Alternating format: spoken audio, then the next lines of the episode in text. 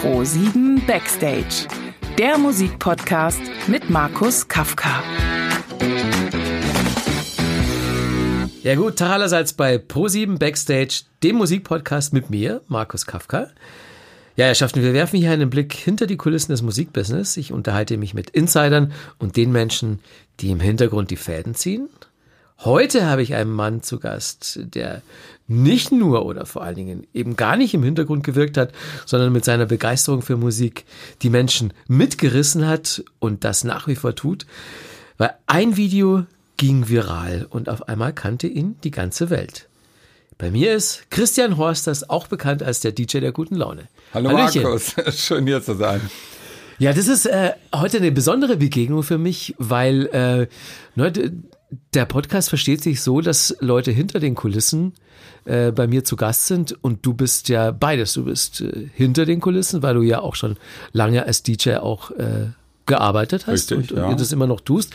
Und dann gibt's aber eben dieses eine Video, das aus einem Party-DJ äh, so, so ein weltweit bekanntes Gesicht gemacht hat. Und das ist durchaus eine ungewöhnliche Geschichte. Ähm, deswegen äh, vielleicht zum Einstieg nochmal die Geschichte hinter diesem Video. Äh, was ist da passiert? Wer steckt da dahinter? Ja, das war ist ja mittlerweile fast zehn Jahre her. Genau. Im Mai 2010 war das so eine noble, abgelegene Location in der Nähe von Köln, äh, eine Hochzeitsfeier. Und unter den Gästen war einer, äh, ein Freund des Brautpaares, der auch eine Kamera hatte, um da einige Bilder zu machen. Und diese Kamera konnte auch Videos machen. Und äh, ich habe den gar nicht bemerkt und äh, habe so rumgezappelt, wie ich das immer mache, wenn wenn irgendwas so mir besonders ins Blut geht. Du warst da als Hochzeits-DJ Ja, gebucht, genau. Oder? Und Mhm. der hat mich dann gefilmt, eineinviertel Minuten, das sind die, die, äh, die man nachher dann auch kennt. Und er sagte, zeigte das schon rum, nachdem er es aufgenommen hatte und äh, sagte, das wird er irgendwann, wollte er auf den Server stellen. Jetzt dachte ich, okay, irgendwann kriegst du ein Passwort und kannst auf einem Server dir das ansehen. Und habe das nicht mehr so gespeichert und vier Wochen später dachte ich, Mensch, da war da irgendwas. Und dann komme ich nach Hause und dann liegt da ein Zettel von meinem jüngeren Sohn, der war damals 18 und äh, der hatte geschrieben, äh, Sven Lützenkirchen und DJ der, der guten Laune. Ich dachte, Sven Lützenkirchen, keine Ahnung. DJ der guten Laune, bestimmt irgendein Hampelmann im Internet. Geh hoch auf mein Zimmer, wo auch mein Computer steht, lass den warm laufen, da klingelt auch schon das Telefon. Sven Lützenkirchen, ja, äh, ja, ich bin von der Hochzeit, ja, okay. Äh, ich habe das Video gemacht, äh, habe dann Video gemacht, ja, okay. Das habe ich hochgeladen äh, bei YouTube. Ach ja, äh, okay. Äh, und das hat jetzt 40.000 Views. Äh, und äh, ich wollte dich eigentlich mal fragen, ob das für dich okay ist. Also das hat er gar nicht vorher gefragt. Nein, nein. Und da, da war das schon, äh, ja. Und da habe ich gedacht, irgendwas Besonderes passiert äh, da jetzt. Und äh, das hatte dann innerhalb von drei Wochen dann eine Million Views. Und dann kamen die Anfragen, ob das Jauch oder wer war. Ich habe mich äh, im Grunde genommen auch anonym gehalten. Auch er ist ja namentlich nicht erkennbar. Und ich weiß noch, die Redaktion von Jauch, die schrie durchs ganze Büro. Ich habe den an der Leitung. Ja, und, und dann nahm das seinen Lauf. Und ich habe erst viel später erfahren, dass es, sagen wir mal, äh, nicht ein reines, äh, vordergründig ein YouTube-Phänomen ist. Diese Vielzahl der Klicks sind zwar nur da abrufbar, aber es war ein ganz klares Facebook-Phänomen. Und ich war gar nicht bei Facebook zu der Zeit.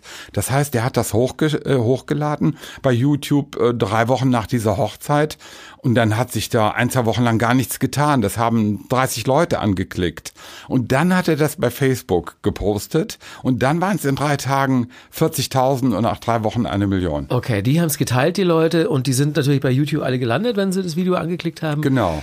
Und äh, klassisches virales Phänomen. Mhm. Und das alles ist äh, erstmal äh, passiert, ohne dass du das so richtig äh, mitbekommen hast. Ja, ja, ich wusste der von, es gibt 40.000, die kannten das vor mir.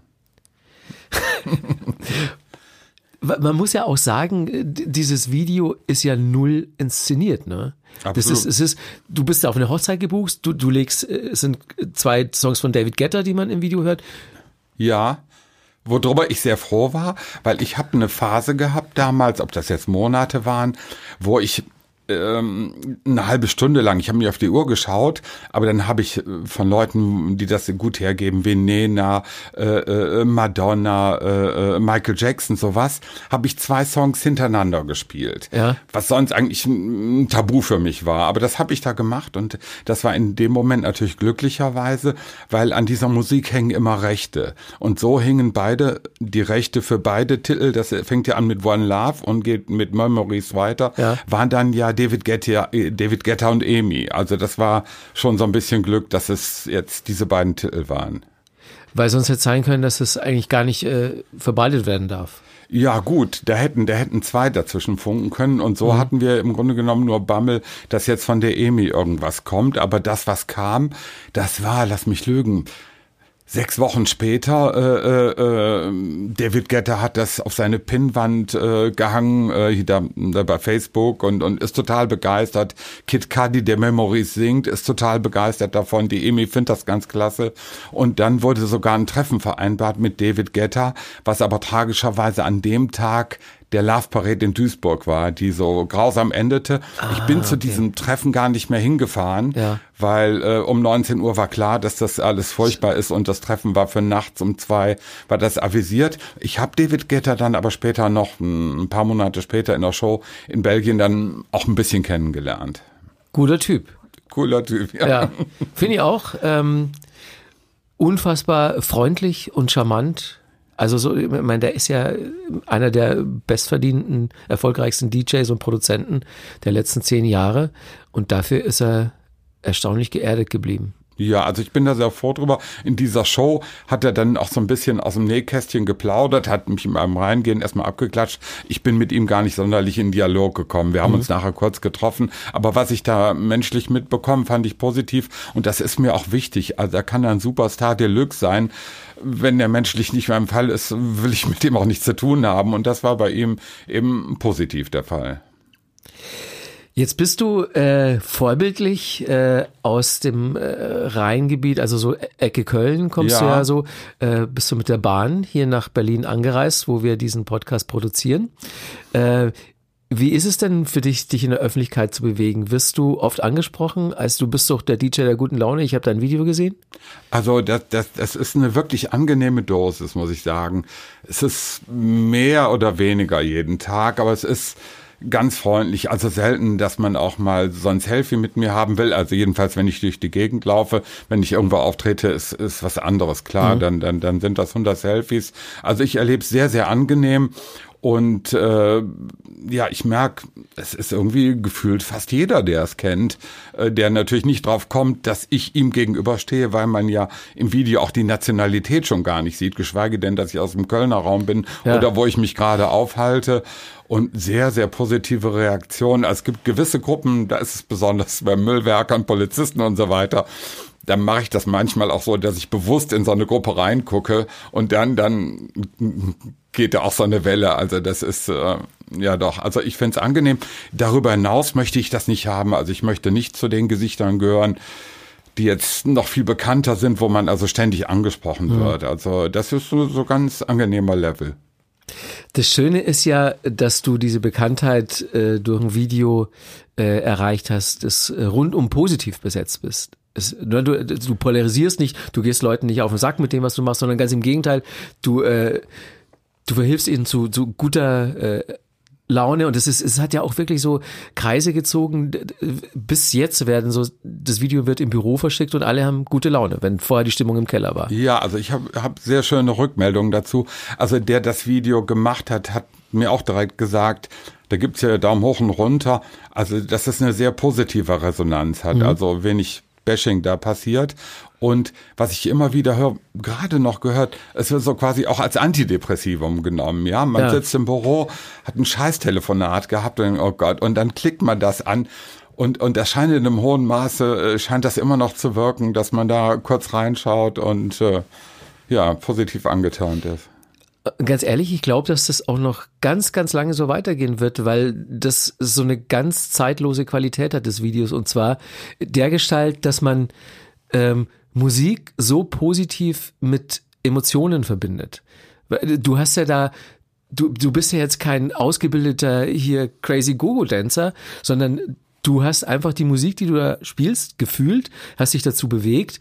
Und das, glaube ich, ist das, was Leute daran so begeistert auch. So diese, diese total ehrliche, spontane äh, Weise, seine Gefühle auszudrücken. Ja, ich, äh, wobei ich in dem Video auch äh, zu einem hohen Grade in mich selber gehe, weil ähm, der Titel war zu der Zeit sehr spannend, weil er nicht so ganz so mainstreamig war mhm. wie die Musik, die man auf Hochzeiten spielt.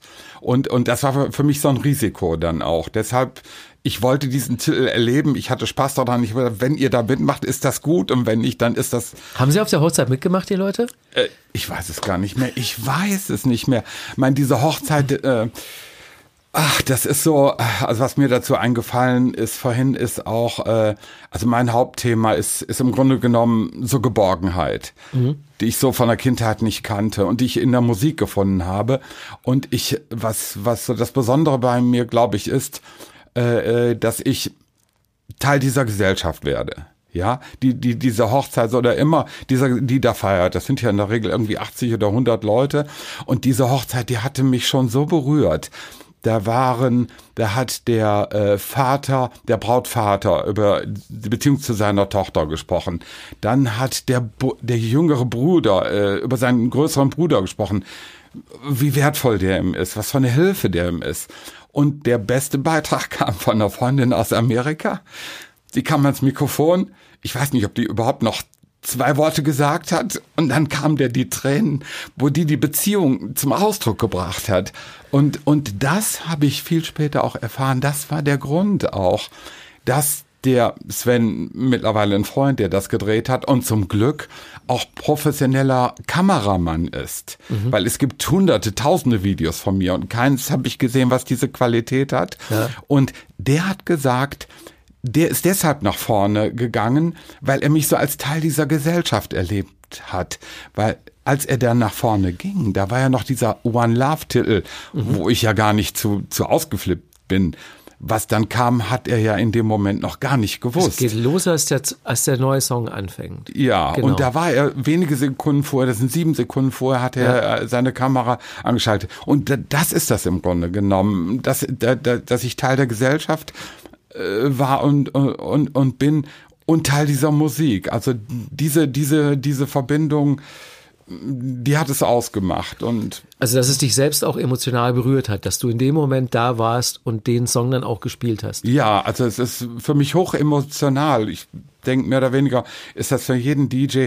Man macht nicht einen Job wie wie wie ein Handwerker, der weiß, das haut jetzt hin, sondern jeder Abend, jeder Moment ist wichtig, ja. Und, und, und, und du kannst Erfolge haben, wie du willst.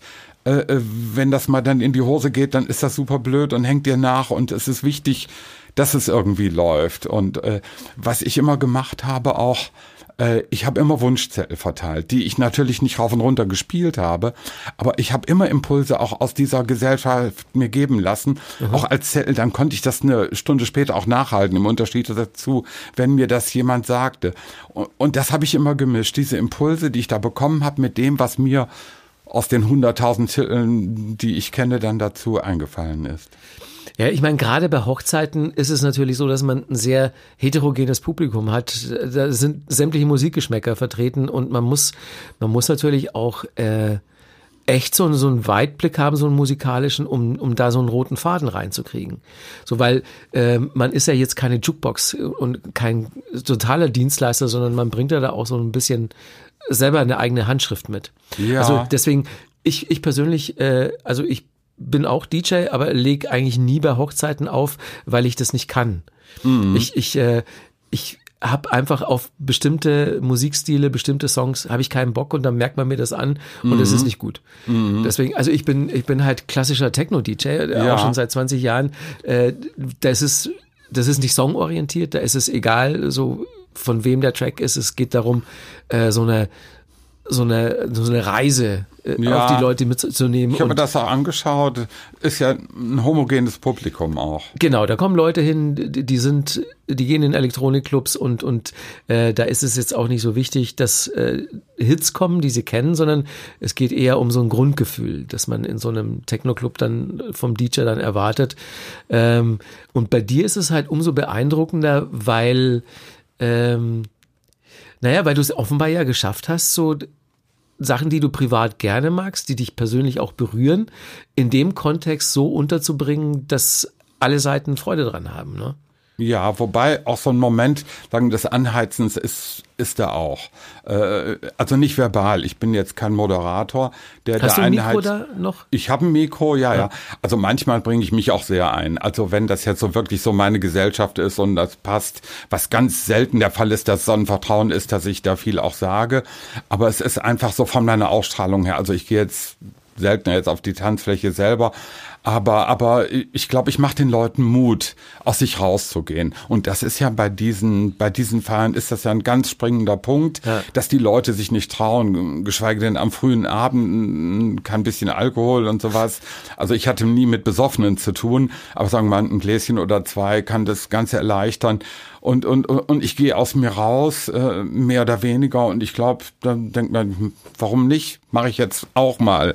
Also deshalb habe ich Wahnsinnspartys erlebt. Natürlich nicht nur, aber ich habe da Rückmeldungen dabei äh, da hatten einen Haufen Leute die Party ihres Lebens, ob die 20, 30, 40, 50 oder auch 80 waren. Also ich habe ich hab da Leute erlebt mit 80-Jährigen, natürlich sind die körperlich nicht ausgeflippt, das kam so mehr über die Augen dann rüber, so eine Intensität und das ist so schön zu sehen, dass das völlig unabhängig vom Alter ist, ja, ja. Dass, dass die Leute ja da was spüren und, und äh, mir ein Glücksgefühl dann auch geben. Ähm, Hast du die Beobachtung gemacht, dass äh, wenn du jetzt nach diesem viralen Hit auf Hochzeiten auflegst, dass die Leute dir anders begegnen? Im Wesentlichen. Bist du dann auch so ein bisschen so Popstar, der auf der Hochzeit auflegt, oder geht es nach wie vor in erster Linie um die Musik? Ja, gut, äh, es ist tatsächlich so, dass ich das nicht mehr mache. Also es muss schon aus ganz speziellen Kreisen kommen, mhm. dass ich heutzutage sowas mache. Also ich bin zu 99 Prozent bin ich da raus, aber es gab natürlich jahrelang, äh, auch im Grunde genommen nicht gut. Jeder also viele kommen und und und und ich habe einen anderen Stellenwert in der Gesellschaft, aber es ist die Ausnahme, dass das irgendwie verlangt wird, dass ich sagen wir mal in die Rolle schlüpfe, was ich auch per se nicht gefragtermaßen mache. Wenn ich Lust dazu habe, in diese Rolle zu gehen, wie in diesem Video, dann mache ich das. Aber das, das geht nicht auf Knopfdruck. Okay. Also äh, das läuft nicht. Also hat sich ja insofern was geändert für dich in deinem Leben, weil du ja dann aufgrund deiner Bekanntheit und des Erfolgs konntest du ja sagen, so Bürojob war jetzt lange, habe ich lange genug gemacht, habe ich keinen Bock mehr. Du hast ja dann irgendwann aufgehört, so deinen normalen Job so ja, zu arbeiten. Ja, ne? also ich war 28 Jahre im Büro, ja. was man sich bei dem Video und ich mir heute auch nicht mehr so gut vorstellen kann, weil ich war so wie, wie so ein Tiger im Käfig und äh, mit diesem Video ähm, ja, hat sich ja alles geändert. Ich habe ja. das auch direkt gespürt. Ich hatte dann bald auch den Plan, aus dem Beruf auszusteigen. So der, die Idee war, dass ich das Geld verdiene, um zwei Jahre irgendwie zu überleben, mhm. um mich dann beruflich äh, neu zu orientieren. Und äh, ja, ja, dann bin ich ja in eine ganz andere Richtung gegangen. Also ich bin ja dahin gegangen, wo ich ideell immer schon zu Hause war, eben im Umweltthema. Ja. Und, und das hat mir dermaßen, oh, ich könnte heulen, weil das so, boah, so schön ist, wie, wie, wie, wie ich da mein Leben anfangen konnte zu leben. Und vor allen Dingen, ich kann was bewegen in diesem Umweltthema, was ja jetzt zum Glück virulent ist durch Fridays for Future, ja. was die sich auf die Fahnen schreiben, das kann ich seit 40 Jahren, kann ich das unterschreiben und, und kann da was machen. Jetzt ist so mein Schwerpunkt, ist das Retten von Lebensmitteln. Äh, mein Spezialgebiet sind Backwaren, weil Backwaren in dieser Republik ein Drittel davon wird weggeschmissen. Ja. Alles andere ist vergleichsweise minimal, was Supermärkte rausschmeißen. Und ich bin in einer Gaststätte aufgewachsen, das heißt, ich war nah an der Musikbox. Also das hat im Grunde genommen auch schon äh, den Kern gelegt für das, was später gekommen ist. Aber ansonsten herrschte da mh, mm, relative Verwahrlosung. Also da war nichts mit Wecken, Frühstück und so weiter. Und da habe ich mich dann morgens früh, das ist ein kleiner Ort am Niederrhein, habe ich mich dann 100 äh, Meter weiter zu einem Bäcker gestohlen. Und da war morgens um 5, 6 Uhr, da war Leben, drei, vier Leute, die da waren. Das war hell, das roch nach, roch nach Backwaren. Und so habe ich eine ganz, ganz emotionale Beziehung zu Backwaren. Und heute bin ich vermutlich der Backwarenretter der Republik, in dem, was ich selber rette und was ich organisiere. Und, und ja, da fühle ich mich sauwohl drin. Cool. Also man kann sagen, dass dir der Erfolg des Videos da so mh, hm, die, die Freiheit und den Background verschafft hat, äh, dich um solche Sachen zu kümmern. Kannst du dich noch daran erinnern, wann du das erste Mal auch so angefangen hast, äh, ja, also klassisch aufzulegen würde ich jetzt nicht sagen, aber wo du, wo du gewusst hast, so Musik, das könnte irgendwas sein, das sich ganz, ganz lange beschäftigt? Ach, ja, ach, das war direkt klar, dass, dass mich das irgendwie beschäftigt und, und, und vielleicht auch DJ zu machen. Ja, nicht unbedingt professionell, aber das Auflegen. Ich habe das dann, glaube ich, auch mit 16, 17 angefangen an der Schule. Auch so mit, mit Tapes dann wahrscheinlich noch? Ja, oder? mit ja, ja, mit Tapes, äh, ja, mit mit Tapes. Ich habe wirklich, also dann auch schon, als es so ins halbprofessionelle ging, dass ich auch was Geld dafür bekommen habe. Ich weiß nicht, ob das Monate waren oder oder Jahre. Habe ich wirklich mit Tapes aufgelegt, mit Kompaktkassetten, ja? ja. Das heißt, ich musste durch Spulen den ja, jeweils nächsten genau. suchen und ich habe nie drei Titel am Stück abgespielt. Also eigentlich immer nur ein Titel. Und dann hatte ich meine 200 Kassetten. Und dann hatte ich das im Kopf und in Listen habe ich dann gesucht. Und wie vielleicht jedem DJ, der nächste Titel ist wahnsinnig wichtig. Und wenn einem kurz vorher vor Ende des aktuellen Titels ein anderer einfällt, man will den, also ich wollte den spielen. Ja was ich da rumgespult habe, also ich hab's, also ich hatte nie einen Nervenzusammenbruch darüber, aber wenn man sich das heute vorstellt, wo du an deinem Programm drei Buchstaben eingibst und den Titel deiner Wahl im Bruchteil von Sekunden hast, aber ich hatte das Geld nicht. CD war noch nicht so weit, also habe ich das so gemacht. Ich weiß genau, was du meinst. Ich habe angefangen mit äh, 16 aufzulegen. Das war 1983 äh, in so einer kleinen Bar in Ingolstadt. Da durfte ich dann als 16-Jähriger halt gerade ebenso am Abend auch noch ein bisschen da bleiben und habe dann auch äh, jetzt großkotzig könnte ich sagen, es war ein Hybrid-Set, aber was es tatsächlich war, war halt so eine Mischung aus Tapes, die ich genauso wie du wie ein Irrer immer vor und zurückgespult habe, Singles ja. und LPs. Ah, ja. Also ich hatte zwei Plattenspieler und zwei Tape-Decks. Ja. Und, und, auf dem Mischpult waren die vier Kanäle belegt und da habe ich versucht, äh, so wirklich schon so ein richtiges Set zu machen und dann ja. aber auch keine drei Songs hintereinander, sondern immer und da habe ich mir gedacht, so ein Königreich für ein Echtzeitzählwerk ja. an dem scheiß Kassettendeck, weil dann, dann konnte man sich wenigstens aufschreiben, wo der Song losgeht und wo er aufhört. Aber ähm, wenn man, wenn man keins hatte, dann musste man halt wirklich vor und zurückspulen, wie ein Irrer. Und da war es ganz wichtig, dass man die Kassetten akkurat beschriftet. Und das habe ich schon sehr früh angefangen, also große Tape-Sammlungen, äh, alphabetisch geordnet, Musikstile geordnet und dann auch mit so einem Doppelkassettendeck, wo man die Songs dann immer vom einen Tape auf das andere überspielen konnte.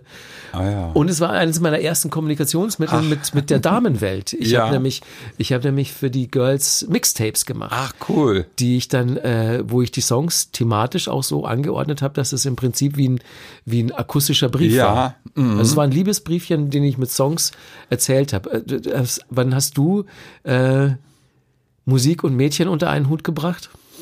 Musik und also nicht als DJ, sondern eigentlich das, das ging in England ging das los wo, äh, zu zu äh, diesen Sprachferien. Also ah. ja, das musste woanders sein, das musste in einer anderen Sprache sein. Also hier in Deutschland war ich da glaube ich viel zu gehemmt und da ging und dann in der Disco natürlich, wenn dann die langsamen Nummern kamen, dass man dann so ne Klammerblues getanzt hat. Also so so ging das für mich los. Äh, was kann man denn sagen, was wären so die Zeit, äh, wo du dann angefangen hast, so das so ein bisschen professioneller zu machen? Also der Einschnitt, der ist ganz konkret. Und zwar hing das mit meiner äh, mit meiner ersten Ehefrau zusammen. Und zwar äh, hatte ich äh, aufgelegt für einen Bekannten, noch ohne Bezahlung im Münsterland und das war der helle Wahnsinn. Dieses Fachwerkhaus hat von oben bis unten gewackelt. Das ging von ACDC bis Wiener Walzer und das war der Hammer. Das war 70er noch oder schon 80er? Äh, das war, das war 80er. Das war Ende okay. 80er. Ende 80er. Das muss gewesen sein, äh, 90er sogar. Anfang 90er muss das gewesen sein. So spät ging das bei mir erst richtig los. Mhm. Und zwar hat der mich dann nach Karlsruhe engagiert. Und dann sagte meine Frau, ja schön, jetzt bist du das Wochenende weg und ich sitze hier mit den Kindern, ja, so, äh, und du machst da nur Halligalli. Und äh, dann war eben das Thema Bezahlung im Raum und ich fand das auch sehr fair. Ich habe das dem auch gesagt, dem Karl hieß er, glaube ich, sag so, ich kann ja nicht hier kostenlos einfach mal da in Erscheinung treten. Und damit fing es an, dass ich dann äh, für die Engagements dann äh, bezahlt wurde. So fing das an. Und musikstilistisch, äh, was war da so das Vorherrschende bei dir? Überwiegend Sachen, die bekannt sind. Manchmal kommt man in besondere Sphären oder kam ich. Ne? Dann, dann war es eins, zwei, drei Uhr, wenn da so ein harter Kern war. Mit denen konnte man dann auch ausgefallene Sachen äh, spielen. Aber je früher der Abend, desto bekannter müssen die Sachen im Grunde genommen sein oder die Rhythmen müssen ganz, ganz eindeutig sein. Ja. So, wobei es ist, ist immer eine Herausforderung, eben das zu spielen und das ist eben Memories. Das ist der Titel zu dem Video auch. Das war volles Risiko in dem Moment, den ja. zu spielen, weil äh, abgesehen davon, dass jetzt zu diesem Titel dann vielleicht keiner mehr tanzt, kann es sein, dass die auch weggehen und vielleicht auch nicht wiederkommen. Und das ist so bei einem Hochzeits-DJ oder wie ich bin, ist natürlich in der Regel sehr, sehr, sehr wichtig, dass du Tanzende hast. Du, du hast vollkommen recht, ich habe auch noch niemand äh, richtig gut und würdevoll auf Bohemian Rhapsody tanzen sehen. Äh, egal, was das für ein fantastischer Jahrhundertsong ist, aber drauf zu tanzen ist sau schwer. Ja, ja. Also wenn das dann funktioniert, ich denke, das oh, da, ja. Dann mein, ist die Stimmung total ausgelassen. okay. ja, weil dann kann man sich einfach auch bewegen, wie man lustig ist. Das ist egal, wie es aussieht. Das ist ja auch mit den Sachen, die du spielst, soweit ich die jetzt kenne. Ja, äh, ich habe mal ein längeres Set von dir äh, dann auch gesehen. Also sowas zu spielen ist cool und wenn die Leute in diesen Groove gehen, ja. ja. Aber das ist nicht das, was ich spielen könnte. Könnte Klar, in diesen heterogenen Gesellschaften. Nee, das äh, kannst du. Das kannst du ja nur auf der, auf der Hochzeit von Sven Fett kannst du das vielleicht bringen. So, also auf einer reinen Techno-Hochzeit, ansonsten funktioniert das natürlich überhaupt nicht. Aber erstaunlich ist, ähm, also äh, du musst ja ein wahnsinniges Repertoire auch haben. Wie viele, wie viele Songs, Tonträger hast du denn? Du hast wahrscheinlich äh, noch von früher viele Vinyls, du hast wahrscheinlich noch CDs und, und spielen tust du jetzt aber mit dem Rechner und wie viele Songs sind nee, da gut, drauf? dass du Vinyl sagst. Ich habe nie im Leben eine Platte aufgelegt. Nie. Never, never ever. Keine, keine Vinyl-Schallplatte? Nein, ich habe die natürlich gehört, ja. äh, äh oder äh, diese Alben und so weiter. Aber ich bin von Kassette auf Minidisc gesprungen. Hast Minidisc du die damals ist abgefahren. Ja, ja. Das ist ein cooles Medium, weil die Dinger sind ja auch noch viel draufgepasst. Ja. Und du konntest die, du konntest Titel anwählen, Skippen, du konntest die verschieben. Äh, bis dann der Rechner kam. Also CDs werde ich auch gemacht haben. Ich kann mich aber nicht konkret erinnern. Ja. Aber das war im Grunde genommen war es Kompaktdisk, äh, dann war es Minidisc und dann ging es schon auf den Rechner. Und dann hat man ja 0, nix seine 100, 150.000 Titel. Mhm. Wobei es nützt nichts, die Titel zu haben. Äh, man muss das im Kopf haben, im Gespür.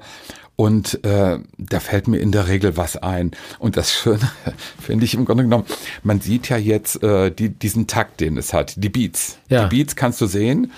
Und mir fällt oft was ein, natürlich genau in dem Beat. Ja, so, äh, wo ich gar nicht dran denke oder ich suche nie nach Beats aus, ja, wenn ich den nächsten Titel suche, aber dann habe ich dann wieder wieder einen Titel, wobei also mit Musik und Titeln ist bei mir so, dass mir fast ständig Titel in den Kopf kommen in Bezug zu dem, was ich erlebe. Es fällt ein Wort, es ist da was und dann dann dann läuft bei mir der Titel ab. Also das das ist das ist ganz häufig. Also nicht bewusst, sondern kommen in den Sinn. Ja, bei mir auch unterbewusst denke ich total in Musik. So, weil ich weil ich dann seit ich denken kann. Also es ist nicht nur Beruf jetzt für mich seit seit äh, über 30 Jahren, sondern seit ich denken kann, spielt Musik extrem wichtige Rolle in meinem Leben und ich kann zum Beispiel mein Leben komplett anhand von Musiksongs nacherzählen. Ich weiß genau, was ich gehört habe in bestimmten Situationen, warum ich das gehört habe und habe immer eine emotionale Verbindung dazu. Also ich sage halt immer so, es ist der Soundtrack meines Lebens. Mhm. Wann habe ich was gehört, bei welcher Gelegenheit? Kann ich dir haarklein noch erzählen, so, selbst noch aus den 70er Jahren. Mhm. Und ähm, das hilft einem aber dabei, äh, so einen Gesamtüberblick zu haben und wenn man dann sich professionell mit Musik beschäftigt, also entweder weil man, weil man äh, auf Partys auflegt oder so oder weil man das aus irgendeinem anderen äh, Aspekt beruflich macht, dann hilft's, wenn man eine emotionale Verbindung zur Musik hat. Und die scheinst du ja zu haben, weil ähm, sonst, sonst könntest du das ja auch gar nicht in der Form machen. Nee, nee, also.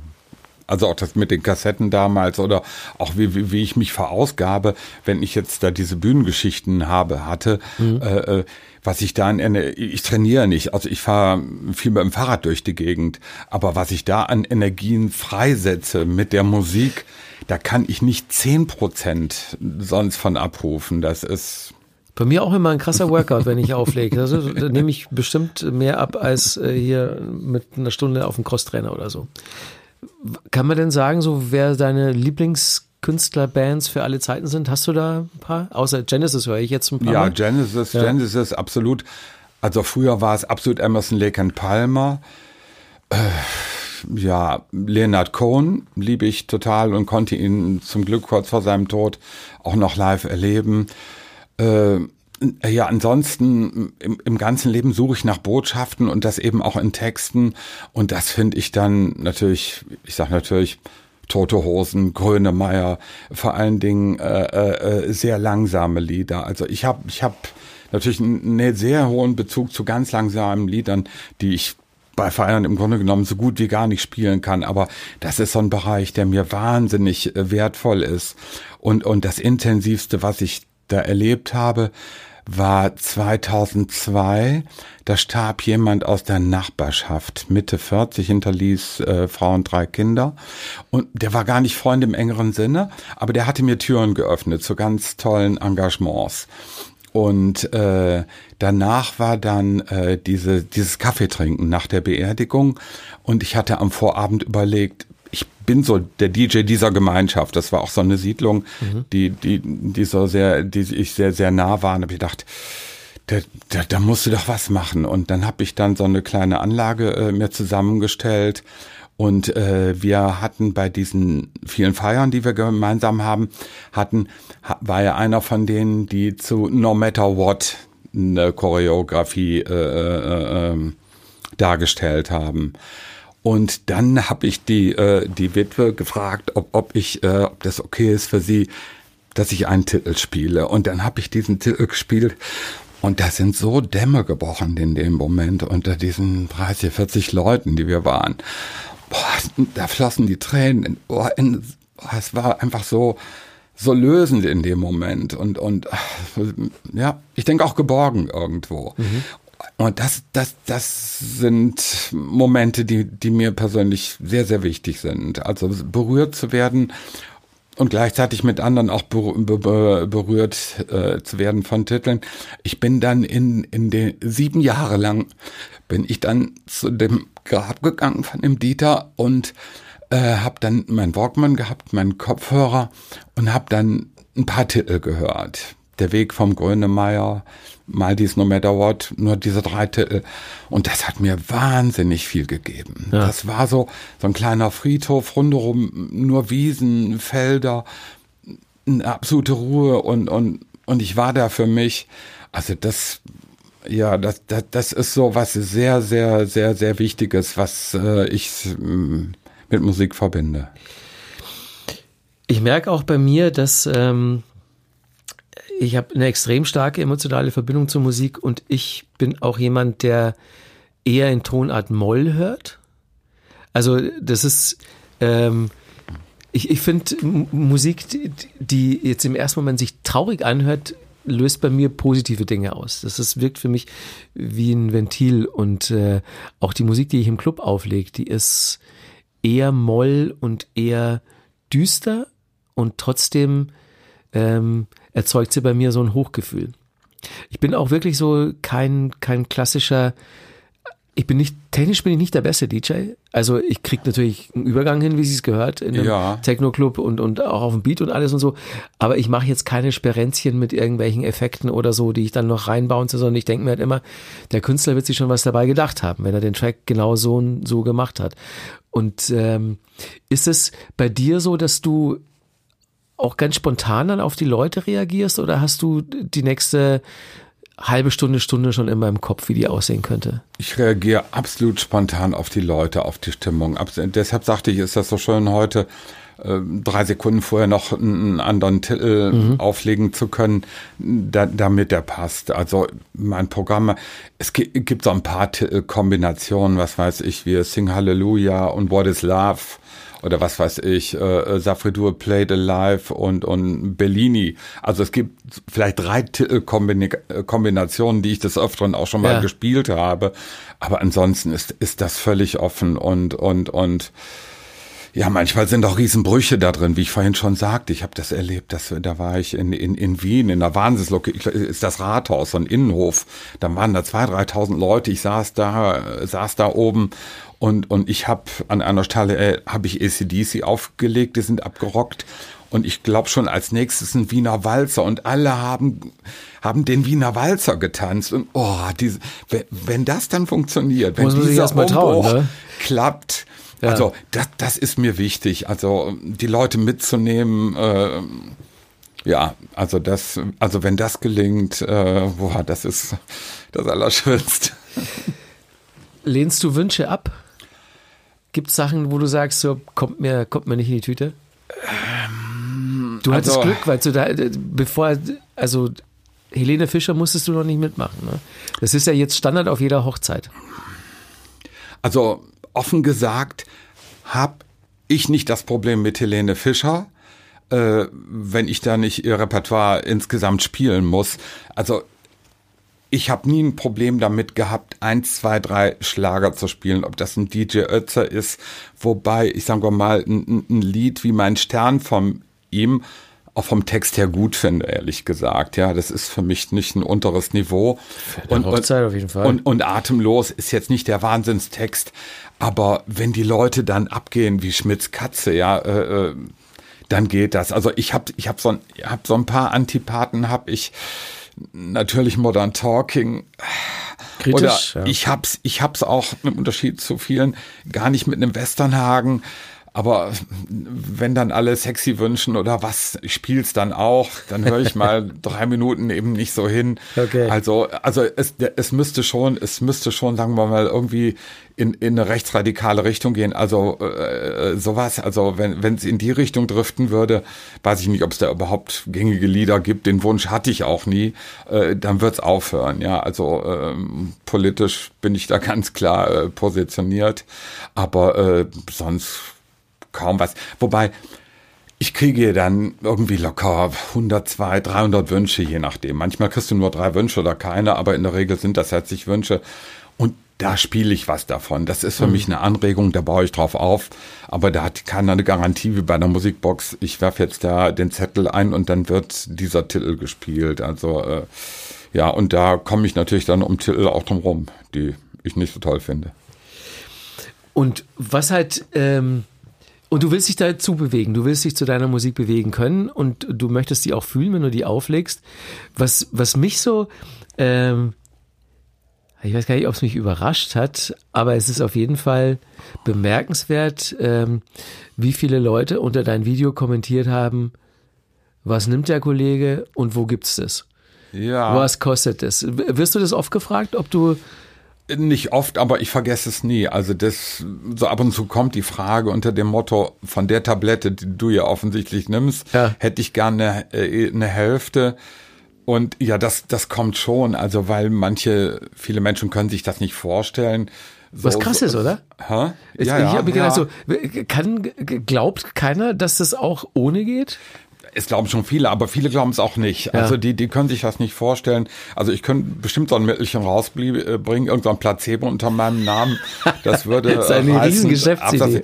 Aber also zu Drogen habe ich auch ein ganz klares Verhältnis. Also ich habe kein Problem zum Essen oder abends ein, zwei Glas, Gläser Wein zu trinken. Aber für mich geht nicht mal ein Energy Drink. Eine Cola geht, aber kein Energy Drink.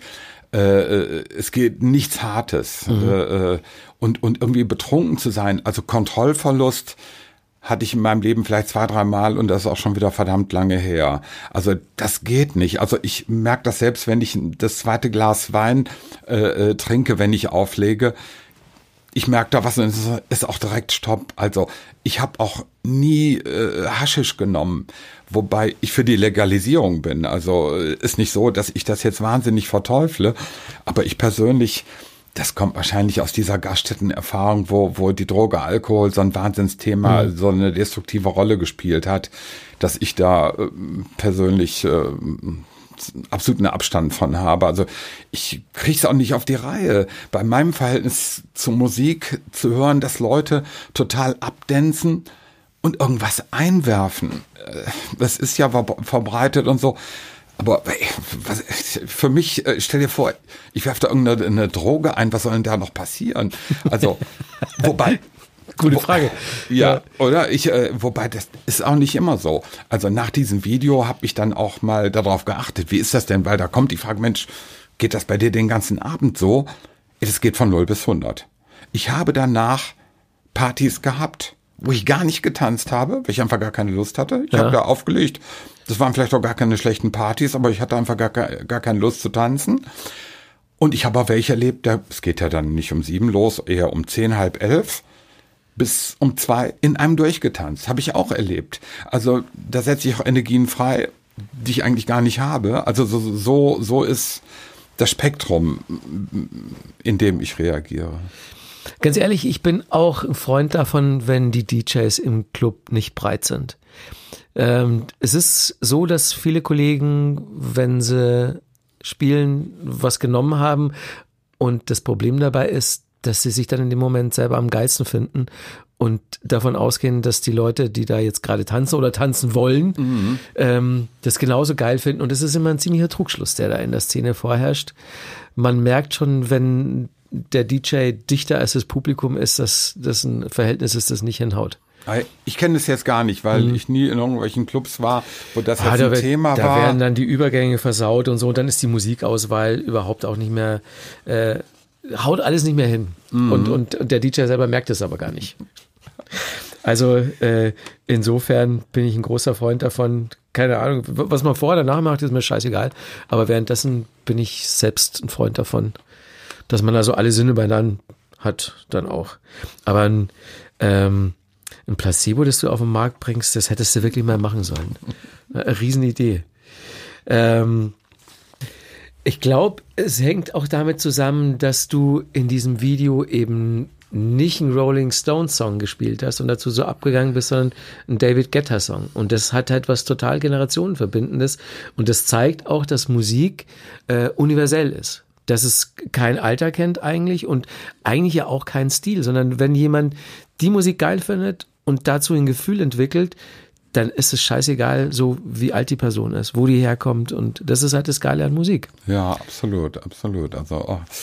Ah, ich liebe auch diesen Titel nach wie vor. Ich habe ihn ja auch nicht tausendmal gehört, ne, außer bei meinen Engagements, weil auch davon könnte man wohl eine Überdosis kriegen. Aber das war ja schon wie ich diesen Titel erlebt habe, ich weiß nicht, ob das dir auch so geht. Na gut, du spielst jetzt ein anderes Genre, aber du hörst ja auch schon mal en passant was. Und das sind diese Titel, die ich zwischen Tür und Angel höre und dann braucht es vielleicht wie beim Kennenlernen den Bruchteil einer Sekunde oder wenige Sekunden. Mhm. Und da sagst du, ey, was geht hier? Das ist der Titel. Und das war damals so, ähm, kurze Zeit bevor das Video aufgenommen wurde, da kam ich ins Büro und eine junge Kollegin, die hatte auch irgendwelche blechernen Lautsprecher an ihrem Rechner und ich komme rein, ich sag, boah, David Guetta, ich glaube, One Love war damals der Hit, ja, ja. so, boah, geil, da sagte ich, oh komm, vergiss es, vergiss es, äh, hier Memories, das ist der Titel. Und da habe ich aus diesen Blechlautsprechern, und ich bin sonst absoluter Klangfetischist, das gehört, boah, das hat mich so gepackt. Und, und oh, das ist, ja, und das bleibt dann auch. Ja, ist so. Es gibt Songs, die einen berühren und total abholen. Und ähm, ganz ehrlich, ich entdecke jeden, jeden Tag neue. Oder wieder so, weil, ähm, naja, weil ich über Musik so viel definiere in meinem Leben. Und ich bin ja auch so ein totaler Nerd. Ich höre jeden Tag ein paar Stunden Musik. Ich will immer Neues entdecken und habe das Gefühl, dass das auch nie abreißt, dass halt jeden Tag geiles Zeug rauskommt. Ist, wenn man, wenn man mit so einem Ding im, im Netz gelandet ist, äh, im Internet geht nie was verloren. Das heißt, du wirst immer noch geteilt, verbreitet.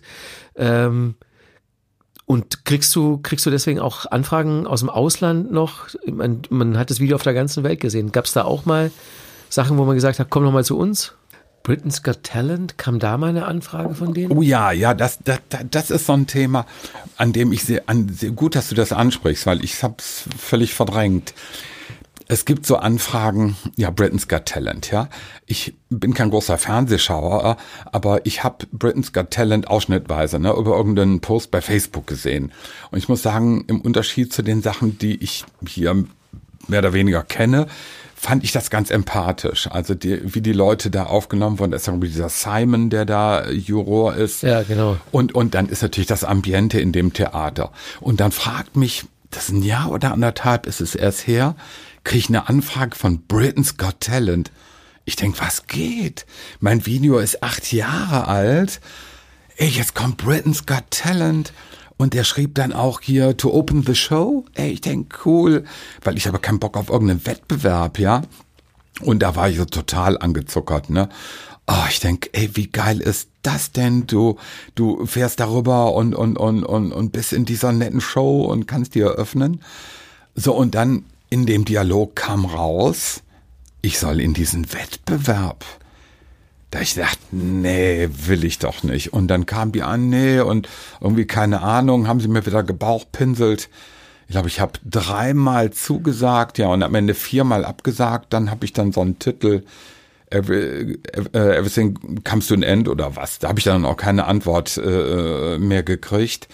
Also es, es gibt es gibt so ein paar Sachen, so Anfragen aus einem, äh, wo, wo ich dann erstmal so gebauchpinselt bin. Und meine, meine Frau sagte direkt, hör mal, was willst du denn da? Ja, du, du, du wirst doch da verheizt und, äh, und willst du dir das jetzt noch antun? Weil im Grunde genommen ist es ja, sagen wir mal, zum Ende meiner Karriere, ja. Und, und, und das ist ja, sind ja auch besonders wichtige Momente, ja. Mhm. Äh, ne? Plump Ende gut, alles gut ist vielleicht übertrieben, aber da möchte man ja nichts machen, wo man jetzt mit einer hohen Wahrscheinlichkeit auf die Nase fällt und, und dementsprechend habe ich das dann auch abgesagt. Ich habe eine letzte Frage noch. Ja. Ähm, unter, unter Nerds. Du bist ja auch, hast mit Tapes angefangen aufzulegen. Wie hast du Tapes, die gerissen sind, geflickt? Äh, und zwar, ich habe hab ja noch so ein Revox-Spulengerät gehabt. Also so ein Bandgerät. Ursprünglich, damit habe ich nicht aufgelegt.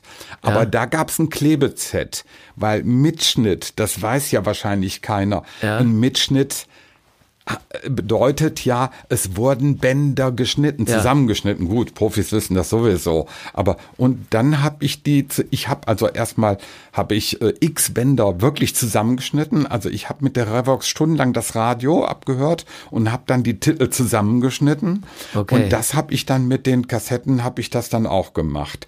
Dann musste ich das schmaler schneiden, weil ne, äh, äh das ist ja schmaler das ja. Band als bei so einer Halbspurmaschine. Und und so habe ich die dann zusammengeklebt. Ja, Was hast du gemacht? Ich, ich hatte auf dem Dorf da keinen Zugang zu so professionellem Equipment. Ich habe dann wirklich so den Teser von meiner Mama genommen und habe den zurechtgeschnitten. Das ging dann auch, aber da waren natürlich immer so Fingerfettflecken drauf. Dann, das war ein Riesengefummel und man hat leider immer gehört, wenn das Tape an der vormals gerissenen Stelle über den Tonkopf gelaufen ist. Es war immer dumpf. Ja. Und, und manchmal war auch äh, ein halbes Wort rausgeschnitten. Also ich glaube, ich hatte es nicht oft. Also von den Tapes habe ich mich dann, glaube ich, auch verabschiedet. Also ich erinnere mich nicht, dass ich die großartig gespielt hätte also mit der Problematik. Ja, wir hatten ja nichts als Kinder in Bayern. ich habe ja teilweise Kassetten hundertmal überspielt. Ja. Weil ich, weil ich kein Geld für eine neue hatte. Und dann Ach, muss ich. Ich dachte, ich wäre der Einzige. Ja, gewesen, nee, da ging es mir genauso. Ich, die, ich musste die immer wieder flicken, wenn die gerissen sind. Mhm. Aber Ich sehe schon, wir haben beide viel Liebe und Zeit investiert in die Musik. Ja. Insofern vielen Dank, dass du jetzt die Zeit mitgebracht hast, dass ich mich mit dir unterhalten konnte. Es hat großen Spaß gemacht. Ich wünsche dir alles Gute weiterhin bei den Sachen, die dir wichtig sind und Liebe zur Musik für immer und ewig. Ja, ganz, ganz lieben Dank dafür. Auch alles Gute für dich. Es war mir ein großes Vergnügen. Vielen Dank. Und das war der Pro7 Backstage Podcast mit Christian, den DJ der guten Laune. Vielen Dank. Bye bye. Eine Produktion von Pro7 Sat1. Redaktion und Schnitt Caroline Schmidt und Katja Lieske. We love to entertain you.